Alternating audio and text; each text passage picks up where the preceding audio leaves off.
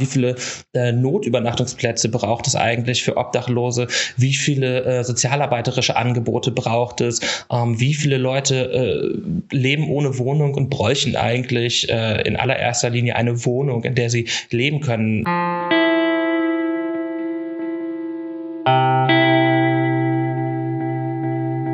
Sag mal so, wenn da jetzt noch Presseteams mit Kamera und am besten noch mit großem Licht dazu mitlaufen, dann äh, verscheucht das wahrscheinlich auch noch mal mehr Leute. Aber gerade aus diesem Gesichtspunkt von ähm, Respekt vor der Privatsphäre äh, finde ich das eine nachvollziehbare Entscheidung auf jeden Fall.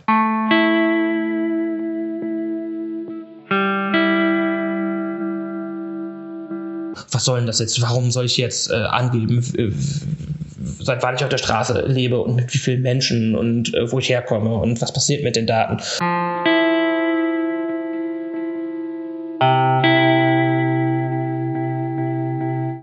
Eine Stadt zählt ihre Obdachlosen. Das klingt relativ einfach, ist aber ein riesen Aufwand.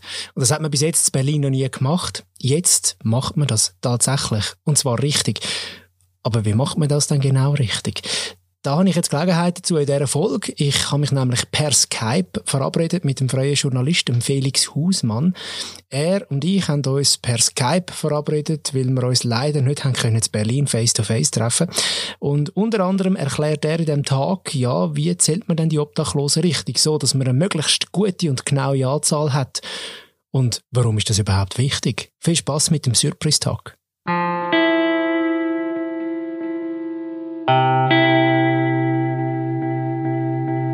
Kommst du zu diesem Thema? Was verbindet dich mit dem Thema generell Obdachlosigkeit?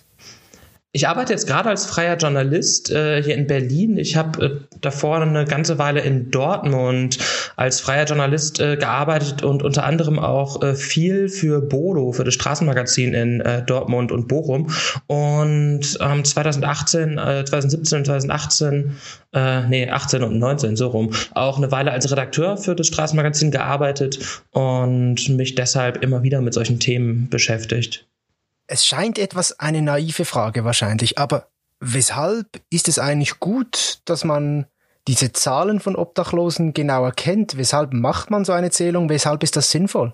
Na, nur wenn man weiß, wie viele äh, Obdachlose in einer Stadt, in einem Bundesland, in einem Land leben oder zumindest eine äh, vernünftige Idee hat, wie viele es ungefähr sind, kann man Hilfsangebote äh, vernünftig planen, kann man planen, wie viele äh, Notübernachtungsplätze braucht es eigentlich für Obdachlose, wie viele äh, sozialarbeiterische Angebote braucht es, ähm, wie viele Leute äh, leben ohne Wohnung und bräuchten eigentlich äh, in allererster Linie eine Wohnung, in der sie leben können. Das, das kann man ähm, so frei raus planen, ohne zu wissen, wie viele Obdachlose und wie viele Wohnungslose es eigentlich gibt. Aber dann ist es natürlich sehr fehleranfällig. Und hier in Berlin reichen die Schätzungen ähm, ganz wild gesagt äh, von 2000 bis 20.000 und äh, die meisten seriöseren Schätzungen äh, reichten in der Vergangenheit ähm, von 6 bis äh, ca. 10.000 Obdachlosen, die in Berlin auf der Straße leben. Und diese Zählung äh, sollte zumindest etwas Licht in dieses Dunkel bringen. Bevor wir darüber reden, wie man dann äh, so eine Zählung angeht, vielleicht, äh, die ist Ende Januar in der Nacht passiert. Warum in der Nacht? in der Nacht ähm, schlafen Menschen an verschiedenen Orten auf der Straße. Ähm, warum man das jetzt nicht äh, zum Beispiel auch tagsüber erfasst hat, kann ich so im Detail gar nicht sagen. Ich glaube, es gibt da verschiedene Gründe dafür und dagegen. Ähm, wann man das, äh, wann man das macht. Aber ich glaube, die, also die, die Herangehensweise war Menschen dort, wo sie äh, im Freien schlafen, ähm, aufzusuchen und dort äh, zu zählen und ähm, im besten Fall auch kurz zu befragen. Und das ist äh, mit über 3000 Freiwilligen äh, passiert oder fast 3000 Freiwilligen, so, so wie ich das richtig verstanden habe. Äh, wie hat man das gemacht? Hat man da die freiwilligen Helferinnen und Helfer, Zähler, äh, Zählerinnen und Zähler aufgeteilt und einfach in die Stadt gehen lassen und, und, und die Leute suchen lassen? Oder wie, wie ist man da vorgegangen? Weißt du da was Konkretes? Man hat monatelang ähm, vor dieser Zählung nach freiwilligen Helferinnen und Helfern gesucht. Es hatten sich tatsächlich Ende 3700 in etwa angemeldet, in der Nacht gekommen, sind dann deutlich weniger, 2600 etwa, ähm, die ähm, aufgeteilt waren in kleine Teams von ähm, Schnitt drei bis fünf Personen, ähm, die jeweils in einzelnen Stadtteilen Zählbezirke hatten. Das heißt, es wurde, die Stadt wurde in ganz viele kleine Planquadrate quasi aufgeteilt und jedes einzelne Team hatte einen festen Bezirk und hat sich da Routen festgelegt, die man abläuft, so dass nicht in einem Stadtteil ähm, dann Obdachlose doppelt gezählt werden. Du hast äh, nicht dabei sein können. Es war ohne Presse die Zählung. Ähm, was hast du stattdessen gemacht? Ich habe ähm, an dem Abend an einer Pressekonferenz teilgenommen, wo die Sozialsenatorin, der regierende Bürgermeister von Berlin äh, vor Ort waren, eine Professorin einer äh, Hochschule hier in Berlin, die das Ganze mit organisiert und geplant hat, ähm, habe äh, da vor Ort nochmal mit Leuten gesprochen, habe vorher ähm, mit Verena Rosenke äh, gesprochen, die die Geschäftsführerin des, äh, der Bundesarbeitsgemeinschaft Wohnungslosenhilfe ist und eine der der äh, Expertin für Wohnungs- und Obdachlosigkeit in Deutschland. Ähm, ihre Organisation veröffentlicht seit vielen Jahren äh, Schätzungen äh, der Zahl der Wohnungs- und Obdachlosen in Deutschland. Und Frau Rosenka hat deshalb eine sehr gute Idee davon, ähm, äh, wie die Datenlage aussieht und ähm, wie man äh, da besser vorgehen könnte. Und mit ihr habe ich darüber gesprochen, was sie von dieser Zählung hält, ähm, wie, wie sie das einschätzt, ähm, zu was für einem Ergebnis das überhaupt führen kann und äh, vor allem aber auch darüber gesprochen, wie bundesweit eigentlich gerade der Stand aussieht. Denn es gibt da in Deutschland gerade auch eine äh, gesetzliche Veränderung, weil ab 2022 soll es bundesweit eine neue Wohnungslosenstatistik geben. Und genau, da ist diese Zählung, die jetzt in Berlin stattgefunden hat, ähm, ein sehr herausragendes Beispiel, aber es tut sich da auf verschiedenen Ebenen was und darüber habe ich dann mit mehreren Leuten gesprochen und äh, wir waren dann auch noch, also der äh, Fotograf Timo Stamberger und ich waren am Tag nach der Zählung ähm, auch noch in einer, äh, in einer obdachlosen Hilfseinrichtung in Berlin, in der City-Station, die von der evangelischen Stadtmission betrieben wird. Ähm, da kriegen äh, wohnungslose und obdachlose äh, Menschen, aber auch Menschen, die zum Beispiel mit einer kleinen Rente äh, sich äh, nicht viel leisten können, sehr günstiges, gutes Essen, kriegen ähm, Beratung, äh, können sich aufhalten, können duschen, bekommen Schlafsäcke und Kleidung und können im Winter auch dort in einer Notschlafstelle äh, übernachten. Und da haben wir, ähm, haben wir mit Menschen, die auf der Straße leben, gesprochen und mit der Leiterin dieser Einrichtung und sie auch gefragt, wie sie Obdachlosigkeit in Berlin wahrnimmt und äh, auch was sie von dieser Erzählung hält. Wieso durfte die Presse nicht dabei sein? Wäre ja noch spannend gewesen, jemanden zu begleiten, der auf die Zählung, der bei dieser Zählung mitmacht beispielsweise. Klar, aus journalistischer Perspektive ähm, wäre das äh, die beste Geschichte natürlich. So hätte ich mir die Geschichte ursprünglich natürlich auch vorgestellt. Wir gehen mit einem Zählteam durch die Nacht und sprechen mit den Zählerinnen und Zählern und äh, kommen auch mit Obdachlosen äh, selbst, die befragt werden, ins Gespräch und sind ganz nah dran an den Menschen.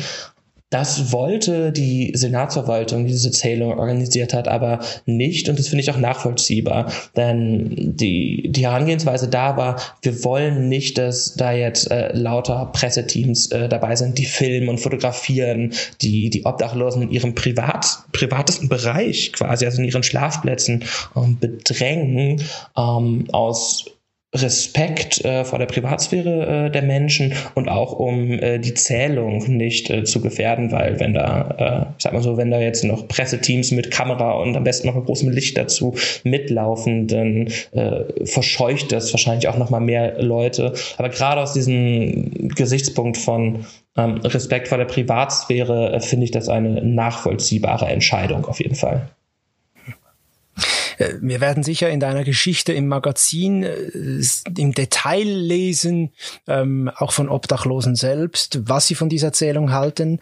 Ähm, vielleicht aber nur ganz kurz, ja, sie sind ja letztendlich äh, das Thema, um was es geht, diese Menschen, die kein Obdach haben, was halten Sie von dieser Erzählung? Ich glaube, das, das kann man äh, nicht so, das kann man nicht so verallgemeinernd äh, sagen. Ähm, es gibt ganz große Skepsis bei vielen, bei vielen wohnungslosen, obdachlosen Menschen, so wie ich das äh, gelesen und auch gehört und mitbekommen habe. Ähm, es gab ähm, eine Protestaktion von einer äh, sehr politischen wohnungslosen Initiative, die gesagt haben, ähm, was bringt uns diese Zählung? Ihr sollt Wohnraum schaffen, ähm, sehr, was sehr politisch aktivistisch ist. Es gab aber auch ähm, von, von vielen Obdachlosen erstmal Unverständnis, warum werde ich jetzt gezählt? Ähm, äh, was passiert mit diesen Daten?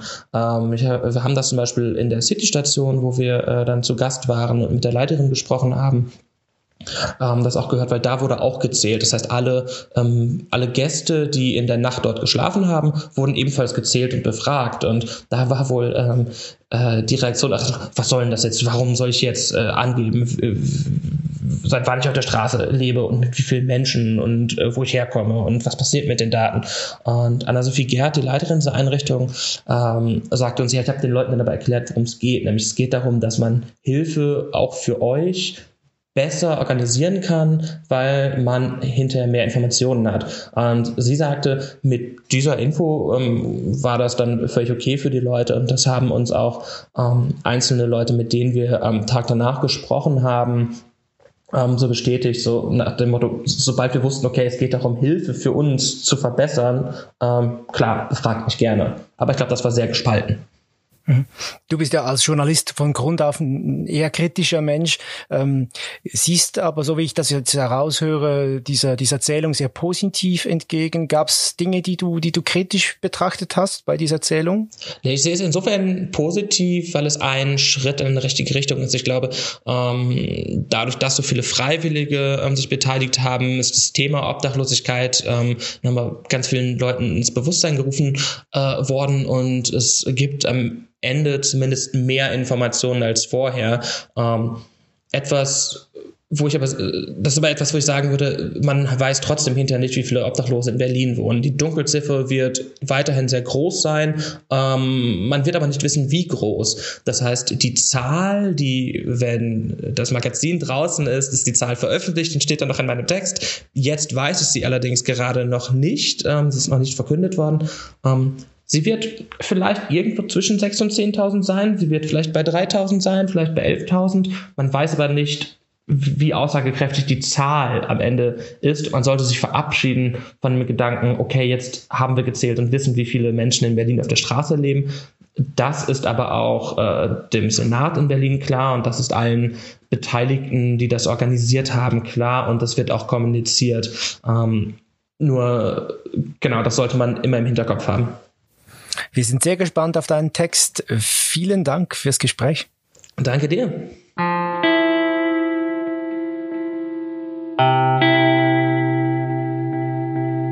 Schon mal einen kleinen Einblick mit der Erfolg und Details, Geschichten von der Erzählung von Obdachlosen in Berlin, die lesen ihr dann in der Geschichte von Felix Hausmann im Straßenmagazin 470. Das ist die Nummer. Die gibt's ab dem Freitag, am 28. Februar. Alle Folgen, die schon gelaufen sind im Surprise-Tag, immer über eine Geschichte, die dann eben einem Heft gekommen ist, immer mit Autorinnen und Autoren, oder wenigstens meistens, die könnt ihr übrigens auch nachlesen. Äh, entweder könnt ihr auf die Surprise-Webseite oder wenn ihr das gerne mobil macht, was wahrscheinlich die meisten von euch vorziehen, dann könnt ihr das über alle gängigen Podcast-Apps, wie zum Beispiel Spotify, Apple oder Google Podcast oder auch Pocket Casts. Und es gibt sicher noch mehr, die ich jetzt da nicht erwähnt habe. Wir hören uns in zwei Wochen wieder mit einem neuen Thema aus dem Strassenmagazin Surprise. Bis dahin macht's gut.